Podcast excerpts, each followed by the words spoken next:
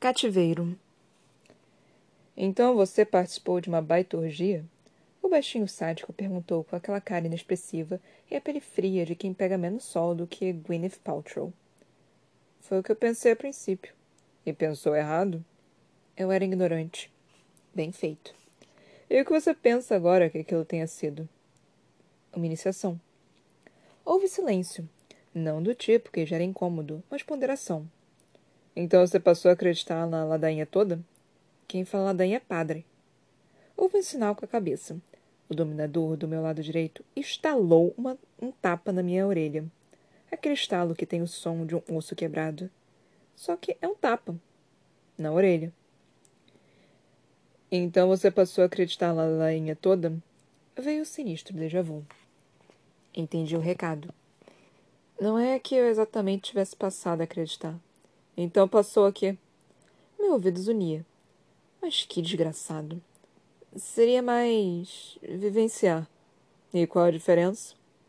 Quando você vivencia algo, não para pensar, não para para pensar se deve acreditar naquilo ou não.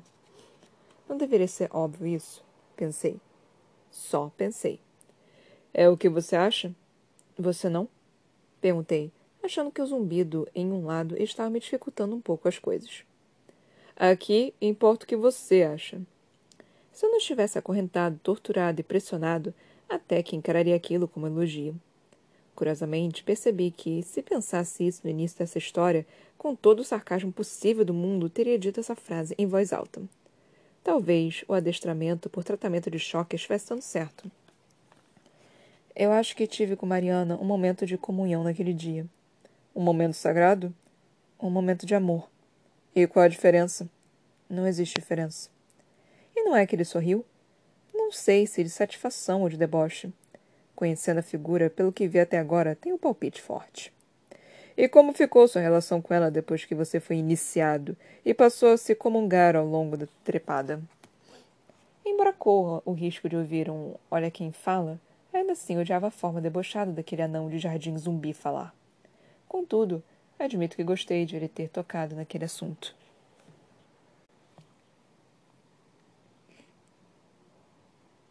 Ontem. Eu comecei a levar aquela coisa a sério. Digo, não me refiro apenas ao relacionamento com Mariana, mas também a tudo o que o envolvia. Era bom estar com ela, e era bom estar aprendendo todas aquelas experiências novas. Pelo menos no princípio. Eu me sentia, na verdade, como um símio saindo da caverna. No início, a luz machucava os olhos.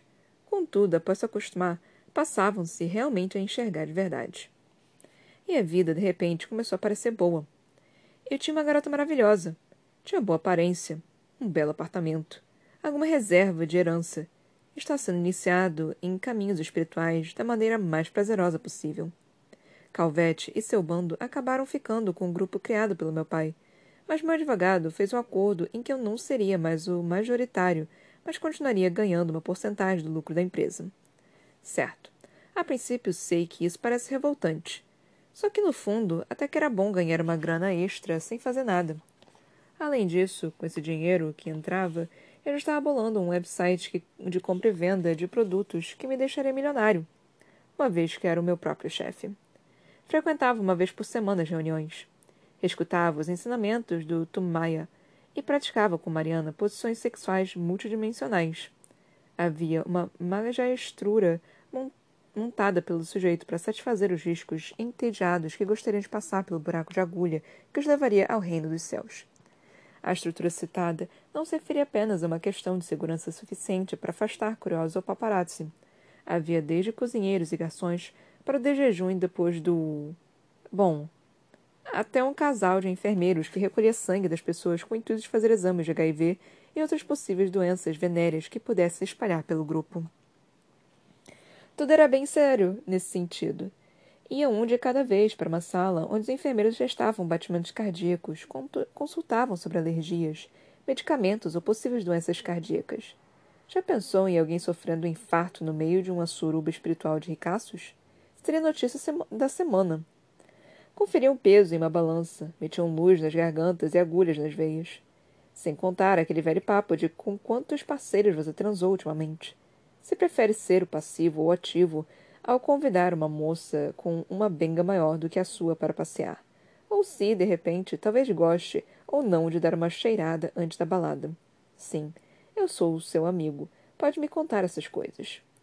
Depois de tudo isso, o sangue era catalogado para não haver erro na hora dos exames. Com todo esse suporte, as pessoas se sentiam mais confiantes na hora de darem o seu melhor ao parceiro praticante. Se você não achar irônico a expressão. De fato, o uso de preservativo quebrava o intuito do contato envolvendo a troca de energia sexual. E como não se ejaculava dentro da mulher, ao menos não nas práticas realizadas ali, esperava-se que nenhuma delas engravidasse de um parceiro que não fosse desejável. Era, portanto, um local de pessoas espiritualizadas que sabiam o que estavam fazendo, ou pensavam que sabiam. E sei que aprendia muito com elas a cada encontro. Aprendi até o que era tal vama amarga. Olha que curioso. De acordo com o sistema felêmico, Babylon viria de Babal, porta, e On, sol. Traduzindo isso significava portal do sol. Logo, ela, na hora H, admitiria a força, a força solar, não o termo másculo, através do seu portal. E o tal Vama Amarga simbolizava um caminho envolvendo o uso de mulher, sendo a fêmea, no caso, o lado esquerdo e o espectro lunar da criação. Eram coisas assim que eu aprendia com o carrancudo Fumaia, antes de começar a parte física da coisa. Amor como lei, amor sob vontade. Sério, o que mais um jovem como eu iria querer? Existem perguntas que nunca deveriam ser feitas.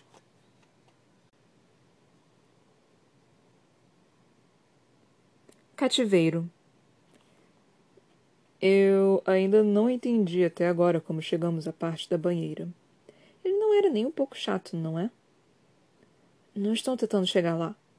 Nós aqui estamos realmente ansiosos por isso. Eu não estou conseguindo me lembrar com exatidão. Não está ou não quer? Qual a diferença, se eu não lembrar? O tipo de tratamento que nós lhe daremos. Ai. Abaixei a cabeça ao perceber o gingado dos dois encapuzados. Aquela situação, a cada avanço, não se tornava apenas pior, mas também claustrofóbica. Realmente, eu não sabia se, de fato, não me lembrava do que havia acontecido ou se não queria me lembrar. Mas sabia que qualquer reação a esse bloqueio me causaria dor. Quem era o Fumaya? Ele perguntou, como me dando uma segunda chance de tentar prosseguir por um raciocínio. Ou talvez porque tenha percebido que a chave da coisa toda estava nesse raciocínio. Um estudioso. Como John Lennon? O desgraçado lembrava. É, eu suspirei. Como John Lennon. Dê um exemplo do que Lennon teria estudado. Aleister Crowley. O velho bruxo inglês está ficando popular, não é? Pelo visto, todo mundo hoje parece estar estudando. Cheguei a ouvir os Ren Stimpy rirem por debaixo daquelas máscaras. Talvez fosse só coisa da minha cabeça. Talvez não. Há provas disso. Crowley é uma das figuras presentes na capa do álbum Skip Peppa, insisti. Yogananda e Mahasaya aparecem na capa. Eles também foram motivo de estudo de Lennon. Não, claro que não. Todos sabem que esse negócio de gurus é coisa de George Harrison. Hum, e de quem seria a escolha de Aldous Huxley? Huxley foi de McCartney. Ele e Lennon gostavam dessas porras de portas da percepção e outras drogas. Então você é do time que realmente acredita que A Day in the Life foi criada sobre alguma droga? Eu não acho. Qualquer criança com dois neurônios pode perceber isso. Eles afirmaram que era sobre um sonho. Exatamente. Um sonho acordado, chapado de ácido. Me exaltei e logo voltei à sobriedade antes que a exaltação se voltasse contra mim. Não é que uma ou outra música desse álbum tenha sido criada sob qualquer tipo de droga. O uso de drogas foi o motivo da criação do álbum, entendeu? Você pode me dizer. O que você acha que significa Lucy in the Sky with Diamonds? Lennon afirmou ter uma alusão a um desenho do filho. Repare as iniciais em maiúsculo. Rain Man. Não há justificação para isso. Ele mais uma vez pareceu satisfeito. Edgar Allan Poe e Lewis Carroll também aparecem na capa. E daí? Entre tanta droga e ocultismo que você cita, o que estariam fazendo ali um escritor de suspense e outro infantil? Carroll influenciava a escrita de Lennon, mesmo porque Lennon parecia viver mesmo de mãos dadas com Alice. E eles já haviam feito citação a Poe em I'm the Walrus. Não havia reparado. Eles cantam, cara, vocês deviam ter visto ele chutando Edgar Allan Poe. Qual a parte que você não entendeu na citação? Não me lembrava disso. Ah, o cacete que não. E quem seriam eles da frase? Os intelectuais, a crítica, todos que diziam que ao se tornar uma banda de estúdio, o grupo acabaria. O baixinho deu um curto sorriso irônico. Eu não gostei. Nem do curto sorriso. Nem da ironia. Você se lembra por que os Beatles começaram a ter problemas? Ele perguntou. Porque eles estavam revezando uma suruba com a sua mãe. Merda, merda. Que eu tinha acabado de dizer. O soco inglês bateu no braço. Bateu de forma a sentir por dentro o órgão tremer. Curiosamente, foi a primeira vez até aqui em que achei que fiz por merecer. Essa sensação era frustrante, pois significava que estava já aceitando alguma parte da realidade pela ótica inimiga e concordando com ela. Você se lembra porque os Beatles começaram a ter problemas? Eu. Entenda. Não é que não quisesse responder. Apenas ainda tinha o baço latejando em algum lugar. No dia em que você estiver em uma situação assim, vai me compreender. Mas eu devia ter respondido qualquer coisa ainda assim. Devia mesmo. Pelo meu vacilo e pela demora, o encapuzado maior foi nas minhas costas e encostou na minha pele a ponta do prego enferrujado que ele havia prendido no pedaço de madeira flexível. Então ele puxou um pouco para trás a ponta, dobrando a madeira. E soltou. A ponta do prego veio na velocidade de uma ratoeira, cravando forte, feito uma adaga. Eu gritei feito uma criança, mas ainda não o suficiente. Nunca o suficiente. Para completar o show, o outro encapuzado chegou próximo da madeira com a ponta do prego cravada nas minhas costas. E socou a madeira com um soco inglês. Quando senti o metal penetrando ainda mais fundo na carne, eu pedi para morrer. Então, mais alto, em movimentos súbitos e violentos, girou e gingou a madeira um pouco e puxou com veemência, arrancando o prego em duas tentativas. Só me lembro de continuar a gritar. Você se lembra por que é que os Beatles começaram a ter problemas? Porra. Por que aquele maldito não começava a gritar comigo, pelo menos? Seria bem menos angustiante do que aquela voz sempre no mesmo tom. Como que eternamente me lembrando de que tudo o que acontecia era culpa minha. Que eu era o culpado de não prosseguir com a conversa. Apenas com o detalhe de que não havia pedido nada daquilo. Porque havia lágrimas de dor. Eu acreditava que era de dor. Talvez fosse orgulho. Lennon havia dito que eles eram mais populares do que Jesus Cristo. E o que você acha? Sobre o que? Eles eram? Eu suspirei. Aquela situação nunca ficava menos absurda. Talvez naquela época, mas não em qualquer outra. Interessante que, ao contrário de muitos, você não cita qualquer referência oculta ao boato da morte de McCartney. Isso não é boato, é besteira. Eles faziam isso para tirar sarro dos outros. Eles não seriam tão óbvios a ponto de colocar o cara atravessando a rua descalço se fosse verdade. Há um túmulo de flores na parte inferior de St. Piper. Besteira. Há um contrabaixo também feito de flores, e com apenas três cordas. E daí? Poderia ser um indicativo de falta de um deles no quarteto. Besteira! Verdade? O comediante Isibon na capa aparece com a mão por cima da cabeça do McCartney. Um monte de besteiras! Curiosamente, ele parou de falar. Estilo moleque chato que tenta irritar um amigo que não cai na provocação. Mas Leon teria estudado Aleister Crowley? Ele perguntou em um tom mais sério. Dizem que Crowley seria o próprio St. Peter. St. Piper. Ele balançou a cabeça. Sabe-se lá por quê. E você faz parte dessa banda? Como assim? Na verdade, o nome inteiro do disco era Skip Piper's Lonely Hearts Club Band. Ele, enfim, afirmou de maneira concreta, em vez de bancar o ingênuo. No seu caso, você faz parte dessa banda?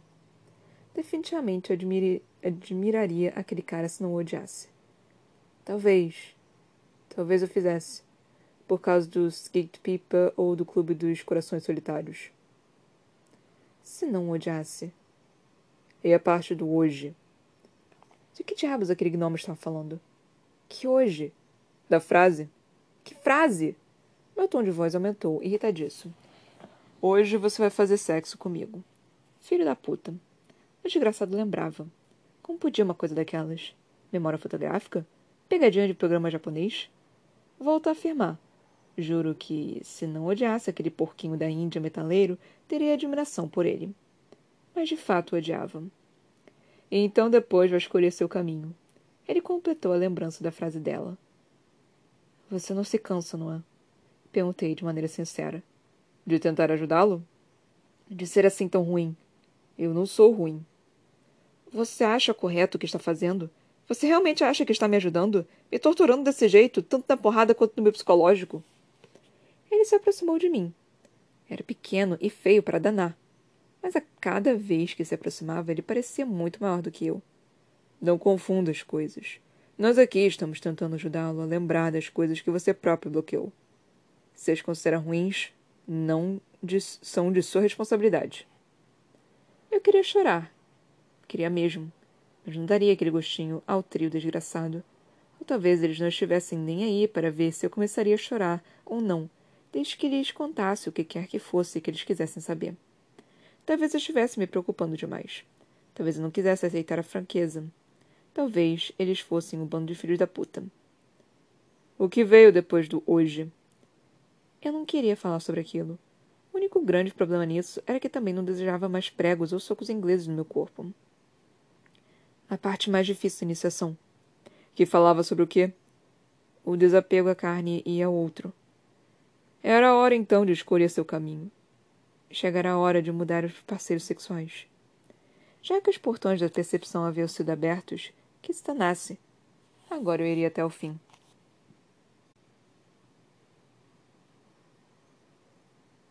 Templo. Deveria ter sido como um dia comum. Deve até ter sido mesmo, para um lugar incomum como aquele. Eu vinha de aprendizado sobre chakras, meridianos, prana, kundalini. Aprendia sobre hemisférios e sobre diferença entre níveis de energia. E fazia exercícios práticos que ativassem o divino. Aos poucos, a coisa começou a funcionar.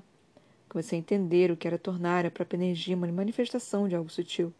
Compreendi como a relação sexual daquela forma não era algo apenas prazeroso, mas que completava o próprio ser. Era boa essa compreensão. Era bom preencher o vazio que havia em mim, há tempos, com algo digno de nota.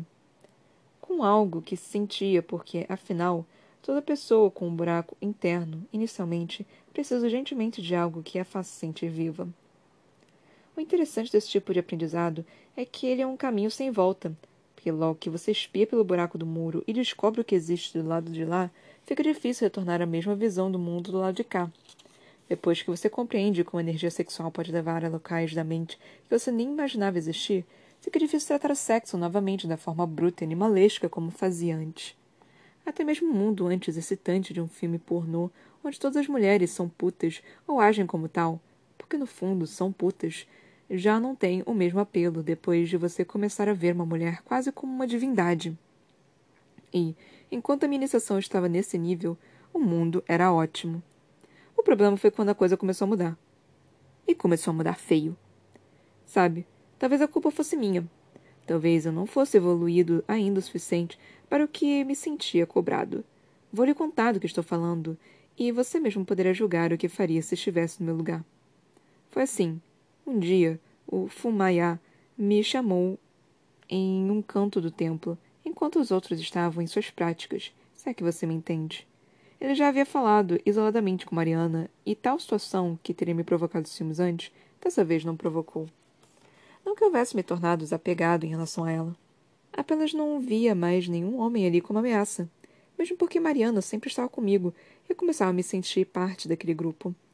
Talvez seja verdade aquele papo de que todo homem precisa se sentir parte de alguma coisa. Talvez seja assim. Mas então fui conversar isoladamente com o Fumayá. Para quê? Você tem compreendido bem o que lhe está pass sendo passado. Sua energia está estável. Seus chakras estão abertos.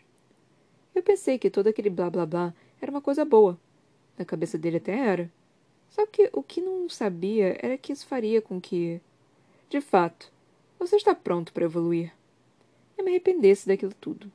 Porque, afinal de contas, o sacerdote moral achava que é hora de você subir a segunda graduação e aplicar o desapego da carne. Eu deveria trocar minha parceira. Já havia visto trocas de casais naquele círculo, mas imaginava que era porque os casais em questão gostavam da coisa. Sabe? Não tem um monte de caras que gostam de ver um garotão mandando ver na própria mulher enquanto se masturba. Tem até um nome francês, e se alguém tivesse de dar um nome para isso, é óbvio que seria um francês. Achei que o caso era uma variação menos pervertida disso, embora seja difícil definir níveis em se tratando de perversões. Mas isso não foi o pior. O pior foi que Mariana pareceu gostar daquilo, ou considerar aquilo normal, o que acabava tendo a mesma reação para mim. Nem por cima do meu cadáver, disse, como se um cadáver pudesse fazer muita coisa. Qual o seu problema? Mariana me perguntou, já em uma sala à parte da mansão, onde aconteciam as reuniões. Qual o seu problema? Eu pensei que você houvesse compreendido o trabalho que é feito por aqui. Trabalho? Perguntei meio alterado. Desde quando orar trepando feito coelho virou trabalho? Eu estava pegando pesado com algo que eu mesmo havia aprendido a respeitar. Mas o medo, a raiva ou o desespero fazem isso com a gente. Um trabalho espiritual, seu estúpido. Aquilo doeu. Por causa da parte do estúpido. Foi a primeira vez que ela havia me chamado de algo do tipo. Desculpe, disse de cabeça baixa, e me sentei em um canto. Assim mesmo, feito criança emburrada depois da bronca da professora na frente da classe. Ela sentou ao meu lado e não me tocou. Sério, qual o problema? Eu olhei para ela, dessa vez sem ira, sem raiva, sem medo, sem desespero, mas com alguma coisa no olhar que ainda não sabia que ela já conseguia ver. Eu não vou ver alguém fazer algo com você na minha frente. Mas nós não estávamos falando de mim nesse momento. Opa! Eu havia ouvido direito. Mas você. Você. Eu queria que ela dissesse alguma coisa, mas ela continuou apenas me olhando. Aí a ficha caiu. Você gostaria que eu fizesse isso? Eu não tenho que gostar ou não de nada. Não estamos falando de traição porque há o consentimento e o entendimento. E eu quero apenas que você evolua. Não sabia se me sentir orgulhoso ou ofendido por ela não sentir ciúmes de mim. Ou disfarçar tão bem esse ciúme. Também por não saber diferenciar na reação dela o que seria indiferença e transcendência. No fundo, ainda me senti estúpido. E qual seria, na prática, o próximo passo? Perguntei, sem saber se realmente deveria tê-lo feito. Estúpido. Não foi naquele dia que aconteceu. Foi na semana seguinte. Eu e ela voltamos ao templo e percebemos que o número de carros estacionados antes e mesmo depois do nosso era menos de um quarto de número tradicional nos dias comuns de práticas. Eu havia feito toda a preparação que se exigia 24 horas antes. Nada de álcool, nada de fumo, nada de. bom, sexo. Eu estava nervoso. Afinal, se por um lado estava aliviado por saber que não precisaria ver Mariana dividida com outro homem na minha frente, por outro, não sabia como seria a reação dela quanto a isso.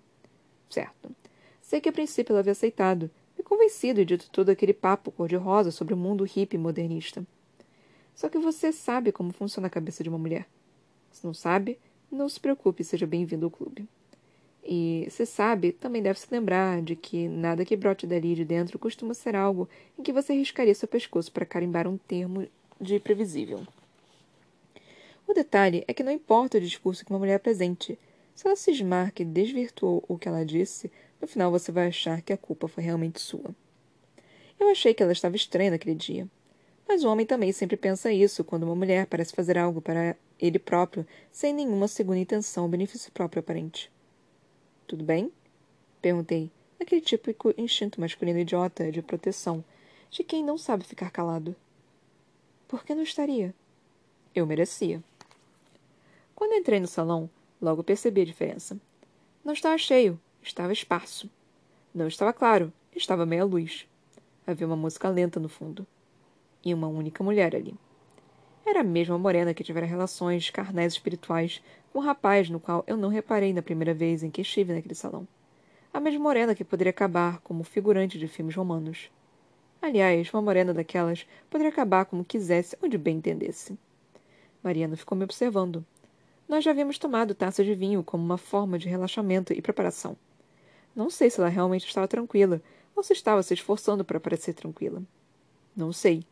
Mas sei que eu estava um pouco tenso.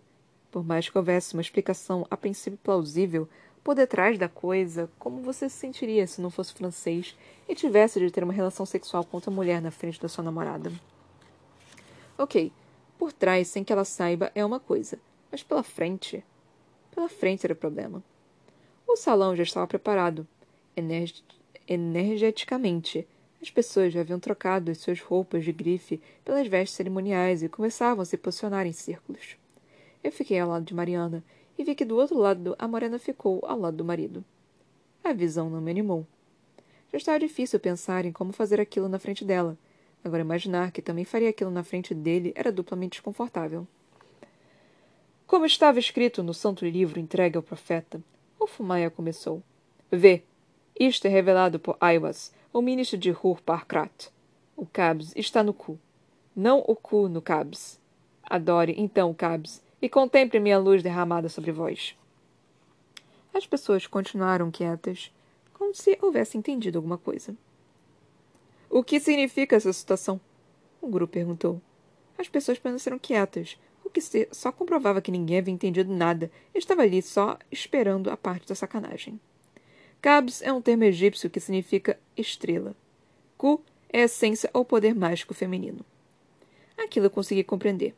Desde moleque eu já adorava o cu feminino. A estrela reside no poder mágico da essência, geradora do feminino, pois a estrela cão e Sotes, chamada também de alma de Isis. Zzz. A luz de Shaitan, dessa forma, também é invocada pela adoração dessa estrela o que confirma que esses versos, dessa maneira, não apenas traduzem como compreendem a fórmula inteira de magia sexual e seu modo de utilização. Vamos admitir, era profunda aquela forma de dizer que não existe Deus, só o ser humano. Você pode alcançar a transcendência se souber trepar de maneira correta. Quando o momento chegou, eu não estava nervoso. Mariana foi para trás de mim e me tocou nos braços, como que pedindo permissão para retirar o roupão. Do outro lado, o marido da morena fez o mesmo. Eu, em vez de me preocupar comigo, ainda me perguntava como o cara conseguia. Então autorizei, acho. Ela retirou o roupão. O mundo continuava esquisito. Sério, muito esquisito. Eu me postei de pé e nu. Ela igualmente. Eu até me considerava um homem em boa forma, mas a boa forma daquela mulher, até mesmo na avaliação exigente de uma outra mulher, me deixava anos-luz atrás de qualquer boa avaliação física de ambas as partes. Nós nos aproximamos e ficamos frente a frente. Meu coração batia nervoso. O dela, não. A voz do velho guru tomou o salão e as pessoas pareceram relaxar e gostar de escutar aquilo. O amor é a lei. Amor sob vontade. Foi quando nós começamos a nos tocar. A questão é a seguinte: o mago sexual é meio como um esportista e precisa ter os méritos parecidos para se sobressair no que é, pretende. Sei que pelos meus comentários, de vez em quando pode parecer que eu não levava coisa a sério. Não é verdade, eu levava. Acho. Apenas não levava tão a sério quanto alguns ali. Contudo, sabia que havia um determinado risco por detrás daquela coisa toda, mesmo porque nós estávamos falando de duas combinações extremamente perigosas e explosivas: magia e sexo. Os méritos de um mago sexual, no fim das contas, era revelado pela capacidade dele em possuir autocontrole, prudência e harmonia no uso do próprio poder. Mesmo na prática, aqueles encontros se davam uma vez por semana, mas havia todo um treinamento e uma preparação pessoal para armazenar a capacidade energética máxima de cada um para aquele dia de grande evento. Logo, um mago praticava sim e muito, feito esportista, mas igualmente dentro de uma espécie de cronograma pensado sem excessos que pudessem prejudicá-lo. Concentre-se na imagem, disse a voz do guru, enquanto ela sentava de uma maneira precisa no meu colo e eu sentia a sua pele quente. E sentia os seios duros se espremerem no meu peito, e outras coisas que espremiam mais abaixo. O uso daquilo que for gerado depende do Criador. E ainda tinha isso. O mago que se propunha a usar energia sexual deveria trabalhar sua concentração sobre uma certa imagem, de forma que afirmasse claramente na sua tela mental. Assim sendo, enquanto ele mantinha um ato sexual, qualquer que fosse a forma escolhida deveria ser claramente fixado na tela mental, sem desvios. A ideia da coisa toda seria criar uma dicotomia entre a atividade corporal e a psique. Ao menos a ideia seria essa. A imagem gerada pode tanto se mostrar uma força auxiliadora como prejudicial, Logo, não deixe que a excitação disperse o objetivo. Ela está sentada no meu colo, enquanto eu mantinha os joelhos afastados. Usava um perfume afrodisíaco, que só não era uma covardia porque usava um também. Inicialmente, uma das mãos dela ficava no próprio peito, enquanto a outra ficava no meu, na altura do chakra cardíaco. As minhas faziam o mesmo, no meu e no dela. Sinceramente, acredito que levava uma certa vantagem nessa etapa, se é que você me entende. De qualquer forma, os nossos olhares se mantinham fixos. Naquele instante, era como se, pouco a pouco, nós começássemos a compartilhar do mesmo ritmo de respiração. Era o início da nossa conexão. Eu já havia aprendido que, na hora de se visualizar um objeto no plano mental, seria possível gerar uma forma cujo objetivo seria o de sugar a energia de alguém, da mesma forma como se utiliza a figura de um boneco em uma magia voodoo. No caso, o boneco é exatamente isso: um gatilho. Uma forma. Só que, em tal caso, é necessário também o nome da pessoa-alvo que o mago apagará. É por isso que toda pessoa deve ter um nome místico, que represente um segundo nome e seja mantido em total sigilo para que se proteja em caso desse tipo. Afinal, nessas situações, o nome místico é o que conta. De fato, não é à toa que dizem para nunca se brincar com fogo. Magia mal direcionada sempre será uma coisa perigosa e destrutiva. Todas as grandes culturas, desde as mais místicas, como a hindu, ou as mais intelectualizadas, como a grega, compreendem a importância e a força dessa magia. Aos poucos, sempre de maneira tenra, nós começamos a nos tocar para valer. Eu usei minhas pontas dos dedos em zonas erógenas dela, em movimentos firmes e circulares. Acrescei os cabelos. Beijei o pescoço. Subi pela lateral e esfreguei os maxilares. O toque da mulher queimava. Era como se a ponta dos dedos dela queimasse o meu ser, mas queimasse de dentro para fora. Eu sentia o meu plexo pulsando, mas parecendo um Street Fighter prestes a soltar um Hadouken. As nossas testas estavam encostadas, feita a dança laranja de uma festa junina sem a laranja. As expressões continuaram em um ritmo único, cada vez mais estáveis. Então ela montou no meu colo e grudou o corpo dela firme no meu. Por muito menos, um homem com ejaculação precoce já estaria passando vergonha. O sexo sempre foi e será algo natural, divino e realizado como uma forma de adoração na sexualidade grega. Jamais foi discriminado como o pudor adquirido após o advento do cristianismo, mesmo porque não havia na sexualidade grega o não divino. Quando ela se encaixou, a sensação era muito, muito mais intensa do que uma simples penetração em uma mulher, que já faria um adolescente colar páginas de uma Playboy. Não é possível você, de fora, compreender sem ter vencido a coisa. Você pode imaginar, pode sim, com certeza, mas jamais compreender por completo. Imagine o melhor sexo da sua vida Agora potencialize umas cinco vezes essa sensação. Talvez se aproxime. A parte obscura da sexualidade grega está exatamente no culto aos mistérios femininos de Samótrica, onde afirmavam haver sacrifícios de rapazes em algum ponto da história. Ela mexia pelvis e fazia um bambeio como se ambos estivéssemos em um balanço. Os seios dela deveriam se agitar, mas eram duros, provavelmente com silicone pago pelo marido que observava tudo mas eu não queria pensar no marido dela. Estava excitado demais para arriscar algo broxante desse tipo. Ao fundo, tocava uma música desses CDs arranhados de tanto uso, colocado nas casas de comida vegetariana bem ao lado de um incenso aceso e próximo de uma porta com um sino em forma de casinha pendurada. O fato de velho continuar falando blá blá blá dele, enquanto nós estávamos em pleno ato, parecia apenas uma forma de tentar dificultar a minha vida. Só que, como mulher daquelas no meu colo, ele teria de tentar muito, mas muito mais do que isso. Nas orgias, o sexo em grupo fazia parte de uma adoração a Dionísio, deus do vinho e do prazer. E mesmo em tais momentos não havia pudores ou preconceitos, já que o sexo era o presente dos deuses e sua forma mais sublime de adoração. Aproveitando a posição com os joelhos afastados e as pernas dela ao redor de minhas, se complementando feito uma corrente, ela, ainda mantendo o encaixe, deixou que o corpo tombasse para trás. Inicialmente, achei que ela manteria o ângulo em diagonal, mas ela na verdade deitou por completo. Entendi que deveria agir como um espelho e também deitei as costas, mantendo as pernas afastadas e as coxas dela ao redor das minhas. Já sabia o que viria. Era aquela a postura da fusão. Já havia aprendido também no que deveria me concentrar naquele momento. Era fácil de lembrar, porque inicialmente achei muita graça naquela ideia e espero que você não ria igualmente. Ok, Vou dizer de uma vez. A ideia ali era imaginar que a expressão dela vinha até mim, atravessando-a pela vagina, a Ione. Depois eu devolveria a expressão a ela pelo pênis, o lingam. Sei que falando assim a coisa parece absurda, mas quando é você que está lá, amigo, a coisa é diferente. Os movimentos vão sendo feitos devagar, e de maneira controlada, e a prolongação do prazer vai se tornando intensa. Intenso o suficiente para você não esquecer. Intenso o suficiente para você viciar. Era esse o perigo. Você se viciar. Afinal, apesar de tudo acabar tocando em campos relativos a sensações como prazer e êxtase, no fim das contas, nós ainda estamos falando de duas combinações perigosas: magia e sexo.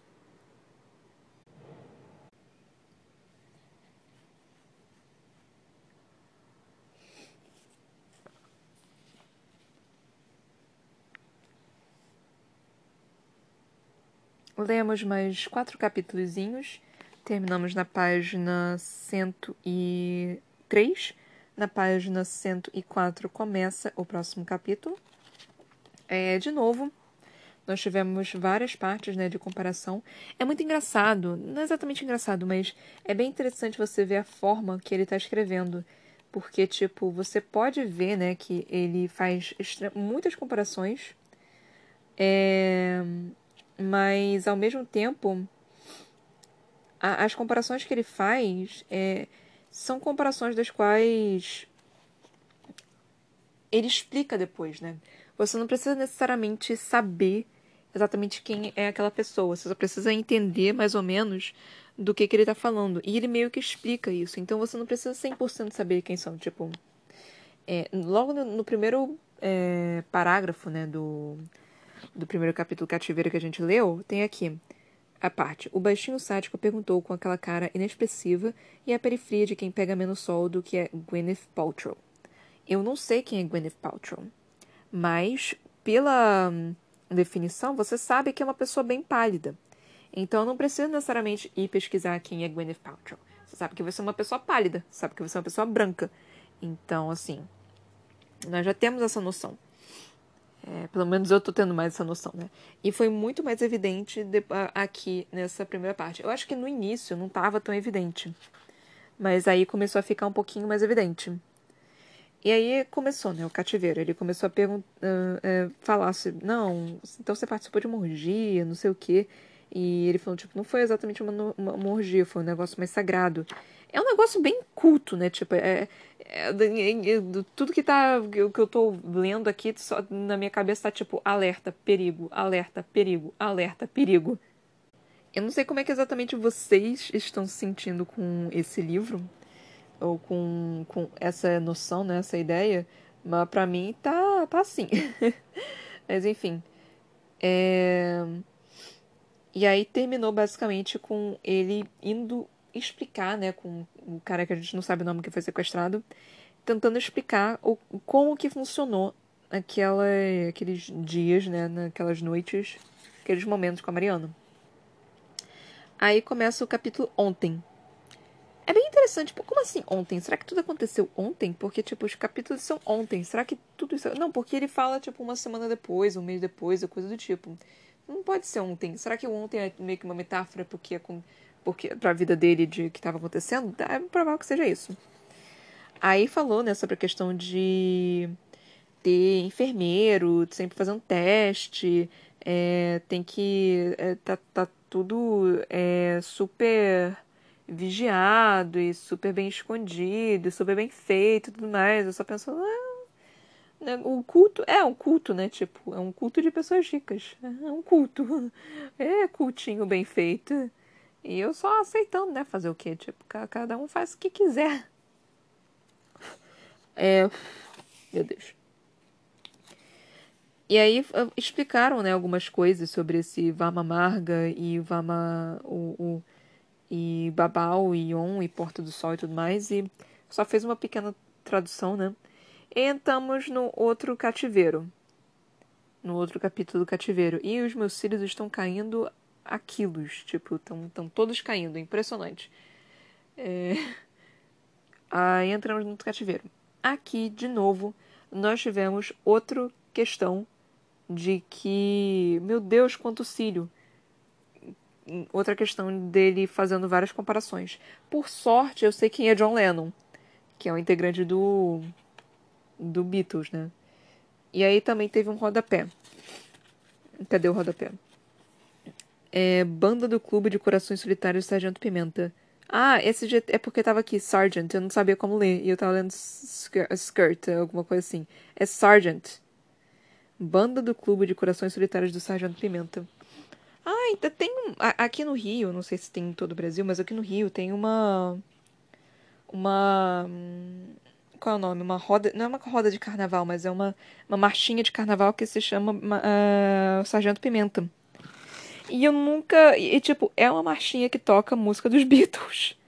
E eu nunca tinha me ligado que Sargento Pimenta era uma música dos Beatles. Céus. Eu não sei se de onde vocês estão ouvindo tem também, mas aqui no Rio, no Carnaval, tem uma. É, na, qual é o nome que se dá, gente, de, de, desse, desses meio que. Uh, desses negócios que tem, né? Nesse, de carnaval, que é bloco. Bloco, esse é o nome. Bloco de carnaval, meu Deus. É, tem um bloco de carnaval chamado Sargento Pimenta. Que é, é. Eu só fui uma vez, mas foi uma bosta por, por motivos pessoais. É, gostaria de. Não sei nem se eu gostaria de poder ir outra vez, porque puta que me pariu sair naquele sol de, de fevereiro. Haja fôlego do qual eu não tenho, eu passo mal no calor, então assim, não é a coisa mais agradável do mundo. Mas foi. Não, não foi tão agradável para mim, porque eu tava afim de dançar e o pessoal que eu fui não tava afim de se meter no meio para poder dançar e eu meio que fiquei por trás com eles, meio que. É, então tá, né? Fazer o quê? Tô entediada agora. E era um casal também, né? Então eles ficavam namorando e eu tava sozinha. Foi, foi legal. É...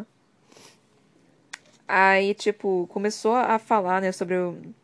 essa questão, né, de, de meio que. É... magia negra, talvez que seja, falando sobre. Não voltou nessa questão da magia negra, do, do rock e tudo mais. E aí ele perguntando: Ah, você sabe como é que os Beatles terminaram? E eu fiquei tipo, eu sabia, mas eu tinha esquecido. E aí foi porque falaram que. que eles estavam mais. estavam mais famosos do que Jesus, né? E eu, eu lembro disso. Eu lembro de ter ficado, caralho, como que você fala uma coisa dessas? Tipo, não é o tipo de coisa que você fala, pode até ser verdade, mas é aquele tipo de coisa que.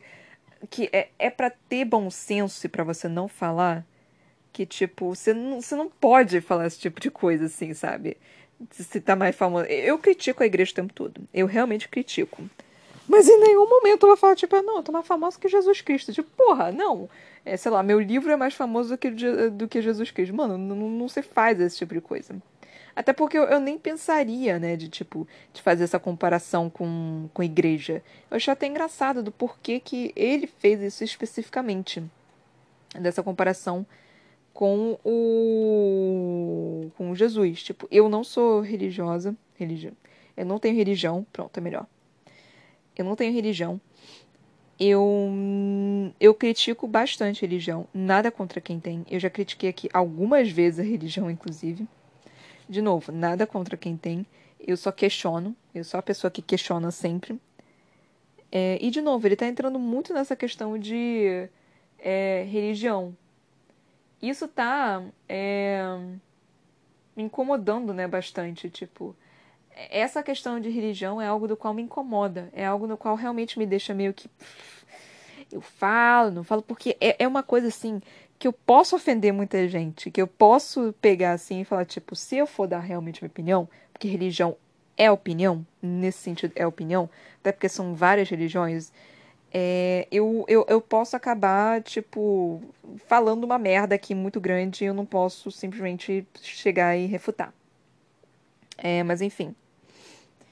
Teve. Tem. Tipo, eu não sei, é, eu não sei exatamente o que eu tava falando isso.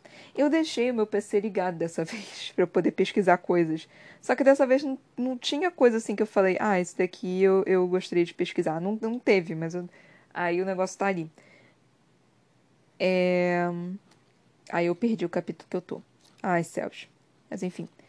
Então, assim, é, é, eu posso criticar religião. Eu, eu posso fazer isso, né? Eu, eu tenho esse direito de fazer. E eu critico o tempo todo. Mas, sei lá, tem algumas coisas assim que você meio que tem o bom senso de não falar. É, teve uma vez que eu postei uma coisa no Facebook, que é o meu Facebook, né? E aí eu falei, tipo, se fosse para eu perder meu tempo, eu teria virado crente.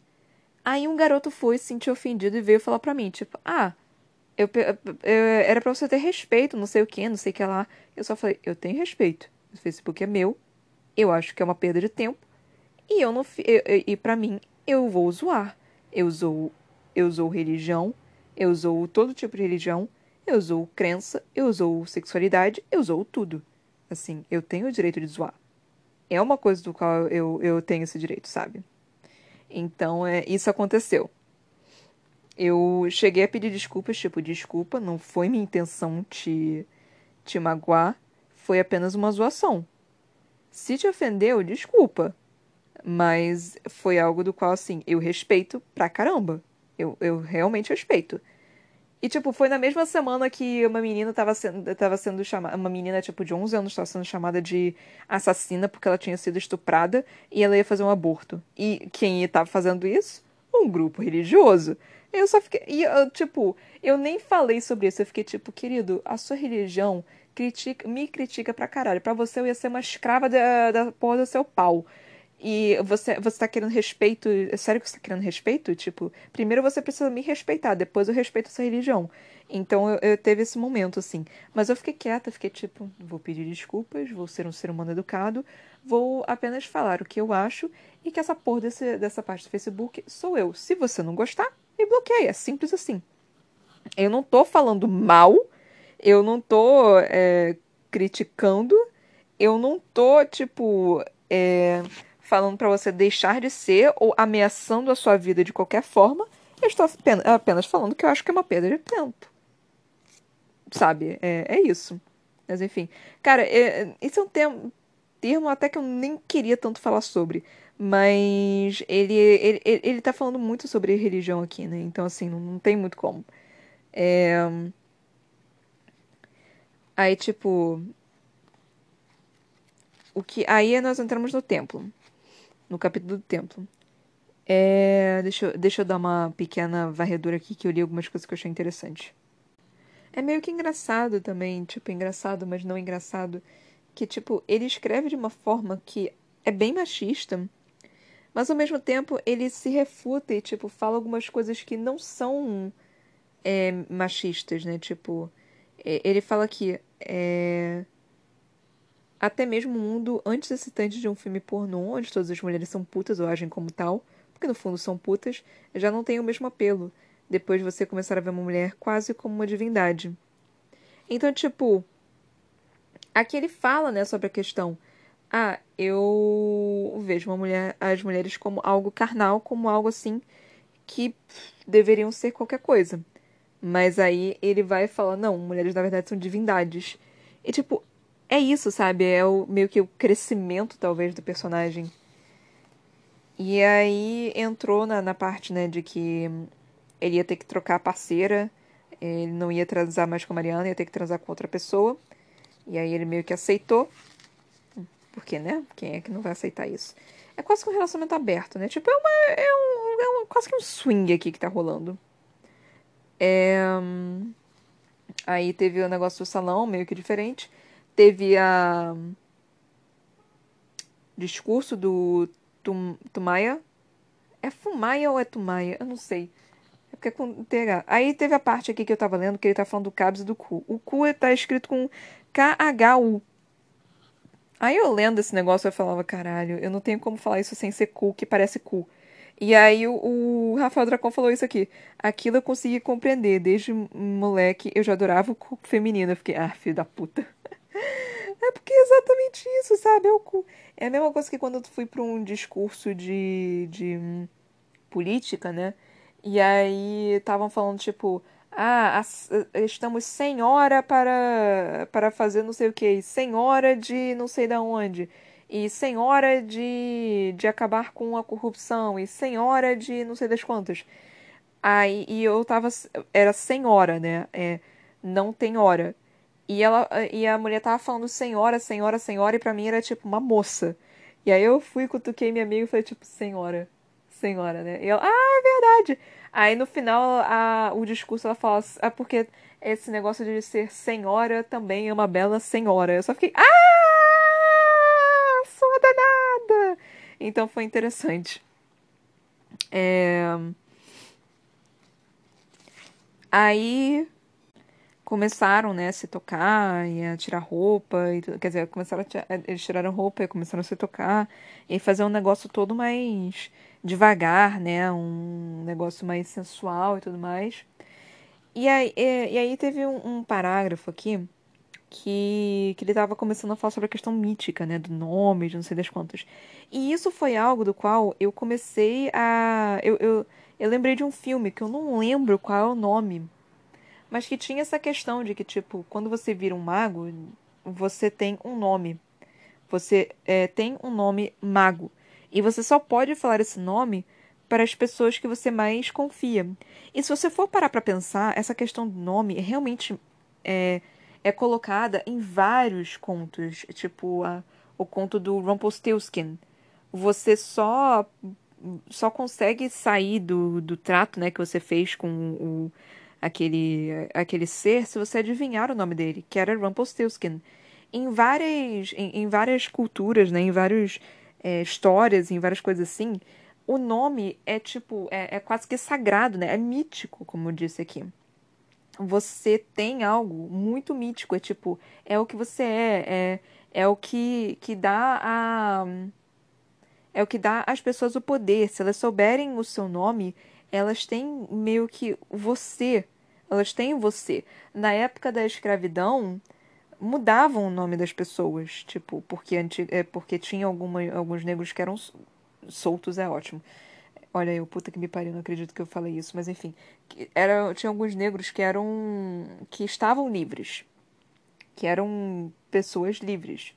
Só que tinha algumas pessoas que sequestravam eles em qualquer momento eles foram sequestrados, né? Tipo, foram sequestrados da própria África. Mas eles sequestravam da, do próprio país, colocavam eles em.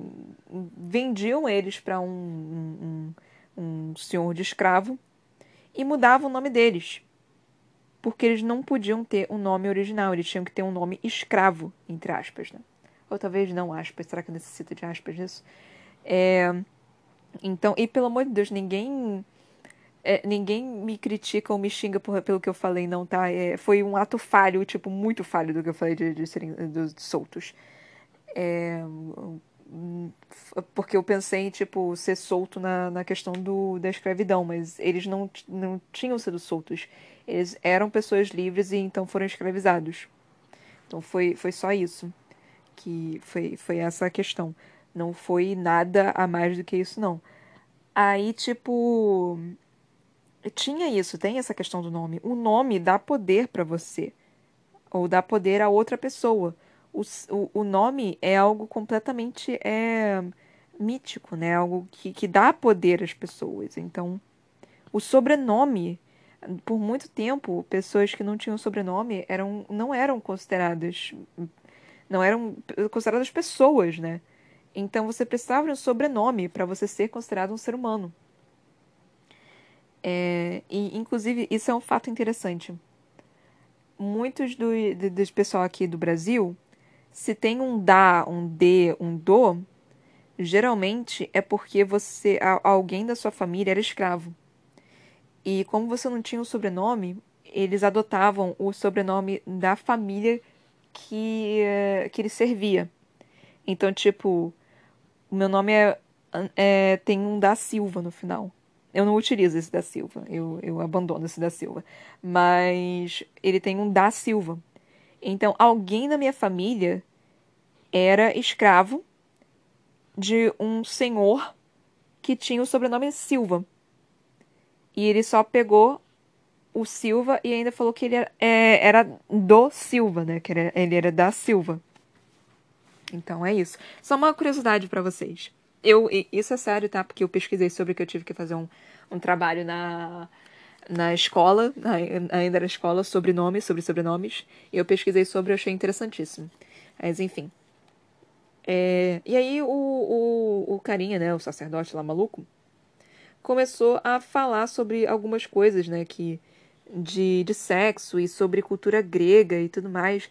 E eu fiquei tipo, mano, isso é super real, né? Da questão do Dionísio, por exemplo, do vinho do prazer. É sim, é realmente isso. Dionísio é colocado como é, é, é o, o deus do, do prazer, sabe?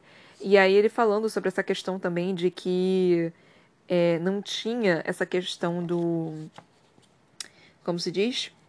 A parte obscura da sexualidade, né? E realmente, não, não tinha. A, sexo era algo extremamente comum na Grécia Antiga. Era algo do qual você não via com. com como se diz? Com um olhar meio que preconceituoso. Você tinha todas essas questões. Tipo, sexo era algo completamente aceito era algo do qual, tipo. E, e, sexo com homens também era completamente. Se eu não me engano, na Alexandria tinha isso. De sexo com os próprios. É, com os soldados, um com os outros. Tinha isso. E era, tipo, não era algo mal visto, era algo visto como carinho. E, e, tipo, essa questão do, do, da homofobia veio com o cristianismo. E, e ele falando isso, eu só fiquei tipo, sim, sim! Porque você se esquece disso às vezes, né? Que essa questão da homofobia, né? É, é completamente enraizada no catolicismo, sabe? É um preconceito tão idiota que, tipo, mano, ai, que ódio, enfim. Aí ele falando sobre essa questão, né, do. do, do da, de que foi é, o advento do cristianismo, eu, tipo, sim, sim! É verdade! E eu só fiquei assim, caraca, nossa, muito bom. Aí, enfim. É... E nós terminamos o capítulo, né? Tipo, dele falando, né? Tipo, que estão falando de duas combinações perigosas, magia e sexo. Eu, uhum, uhum, perigoso, realmente. E terminou dessa forma. É, enfim, é isso que eu tenho para falar nesse momento. Eu falei bastante até. E acho que é isso. nós temos a, a, nós temos ainda dois episódios, dois episódios, três episódios, e aí acaba o livro. E nos entramos em outro livro, e depois entramos em mais um livro. E eu espero continuar assim para sempre. Mas enfim, nós continuaremos aqui, eu espero, amanhã, talvez, não sei, vai depender. E eu continuarei aqui todos os dias até terminar o livro e até começar outro livro. Então é isso, gente. Eu espero que vocês tenham curtido. Se vocês estiverem curtindo, por favor, compartilhem o podcast. Eu espero que eu esteja fazendo uns comentários interessantes, né? tem muita coisa aqui do qual eu, eu posso comentar, né? E é algumas coisas das quais eu também não tenho como comentar. É porque eu não tenho todas as informações. Eu deveria estar anotando melhor. Eu deveria estar anotando essa jossa, mas enfim. É porque aqui tem é, é muita informaçãozinha específica, então eu deveria estar anotando realmente. Tiveram algumas coisas que eu anotei, mas aí eu, eu resolvi só continuar. Enfim. É, então, por favor, compartilha, gente. Eu, eu agradeço muito se vocês puderem compartilhar com as pessoinhas, por favor, ia me deixar feliz. É, eu espero que vocês estejam curtindo, né? Se vocês tiverem, podem vir falar comigo. Meu Instagram é Ana Brocanelo, tá? Então, até a próxima, gente. Muito, muito, muito obrigada por terem me ouvido até aqui. Até a próxima, gente. Beijinhos e tchau, tchau.